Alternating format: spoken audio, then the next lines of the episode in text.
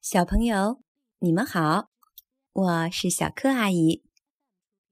今天我继续给大家讲《小北极熊系列之小北极熊和勇敢的小野兔》。小北极熊宝儿住在北极，他总是喜欢坐在小雪丘上，眺望层层冰雪尽头的大海。北极。总是静悄悄的，只能听到呼呼吹过的风声。不过这天有点不寻常，宝儿听到一个轻轻哭泣的声音。他把头转向声音传来的方向，用鼻子嗅了嗅，这个味道没闻过。他轻手轻脚的朝那个方向走去，发现了一个很深很深的坑，哭声就是从坑底传上来的。到底是谁在哭呀？他想。宝儿小心翼翼的把身子探到坑边，一只小野兔坐在洞底。正害怕的发抖，别害怕，宝儿冲他说：“我来帮你。”宝儿把一堆雪推进了坑里，小野兔惊得瞪大了眼睛，但是他很快就明白宝儿的想法了。他沿着雪堆向上跳啊跳啊，很快。就跳出了那个大坑，可把我吓坏了。小野兔说：“现在没事啦。”宝儿问他：“你叫什么名字？”“我叫雨果。”小野兔回答道。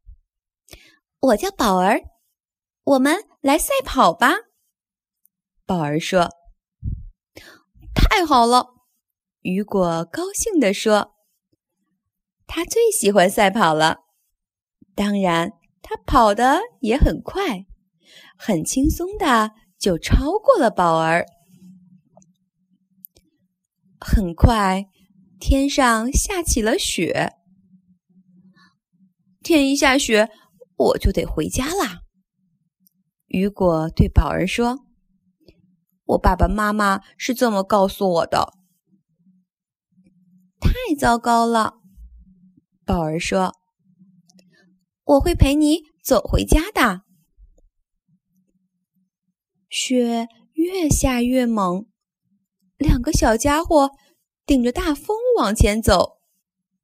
雪实在太大了，他们什么也看不见了，只好抱在一起等风雪过去。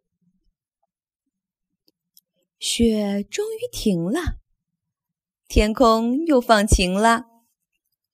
宝儿和雨果抖掉身上的雪，发现周围的景物全变了。我我们现在在哪儿呢？雨果大哭起来。我们找不到回家的路了。别急，宝儿说：“我也经常迷路，但是每次都能找到回家的路。”可是我饿了，雨果说。突然，他们听到很大的“嘎嘎嘎”的声音，一个红色的家伙正轰隆隆的从雪地里开过来。雨果马上钻到了一堆雪里。真是个胆小鬼！宝儿叫着：“出来吧，那只是一辆雪地车。”一辆什么？声音从雨果躲藏的深深的雪堆里发出来。一辆雪地车，那是北极考察站的车。我爸爸经常带我去那儿，在那儿能找到好多好吃的呢。跟我走吧，我知道从那儿回家的路。宝儿和雨果跟着轮胎印儿走，没多久就看见了北极考察站。现在你知道我们在哪儿了？雨果说：“我们现在回家吧。”北极考察站让他变得很紧张。别像个胆小鬼似的，宝儿说：“咱们先吃点东西吧。”我现在没那么饿了，雨果说。可我饿了，咱们看看那儿有什么好吃的再走。来吧。等车开走后，雨果鼓足勇气，跟着宝儿来到了北极考察站。在考察站后面的垃圾堆里，他们找到了鱼、面包和两根脆脆的胡萝卜，足够他们野餐一顿了。我到周围看看。宝儿对小野兔说：“你愿意的话，就在这儿等我吧。”小北极熊爬上考察站的屋顶，发现了一个洞口。它既不是门，也不是窗户。洞口里飘出了奇怪的味道。宝儿听到了一个怪声，他想靠近看看，于是他把木箱推到一边，身子探进了洞口。可是他还是看不见，于是又把身子。一点点的踏了进去。哎呀，他掉进洞里去了。宝儿头朝下掉进了洞口，不过很幸运，他扑通一声掉在了一把椅子上。屋子里很热，每个东西都一闪一闪的发出尖锐的声音。宝儿觉得可怕极了，现在他也想快点回家了。他朝四周看了看，发现不远处有一扇门，于是他滑下椅子，马上开始寻找出去的路。但是所有能出去的门都被锁住了。宝儿现在真的很害怕。宝儿从一个房间走到另一个房间，突然他感觉到了震动，是雪地车回来了。人类马上就会回到这个屋子里。宝儿吓坏了，赶紧找地方藏了起来。雨果也听到了车的声音，他看见一个人下了车，心想。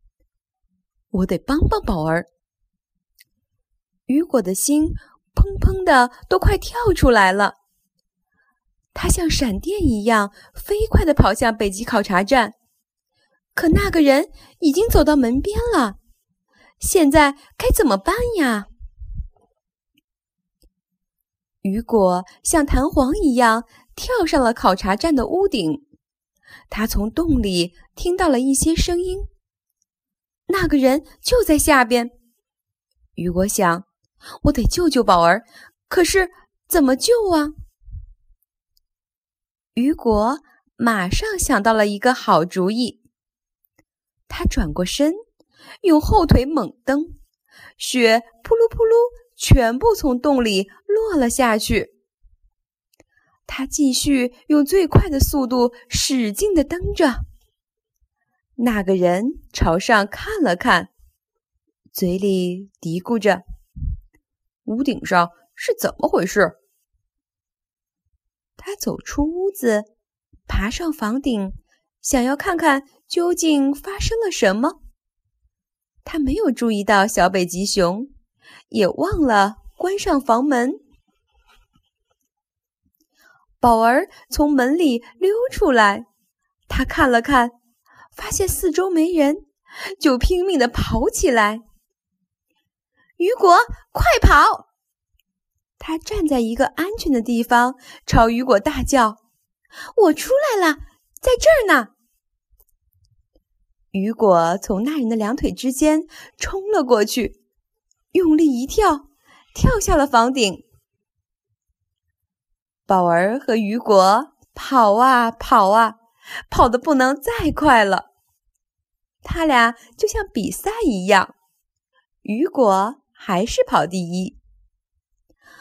等等我！宝儿喊道：“他已经上气不接下气了。”雨果停了下来。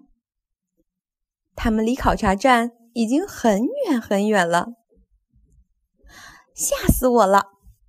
宝儿说：“你真勇敢啊！谢谢你救了我，我再也不叫你胆小鬼了。”没有什么，雨果说：“我只是做了应该做的，现在没事了。”他们一起找到了回家的路。从此，宝儿和雨果成了最要好的朋友。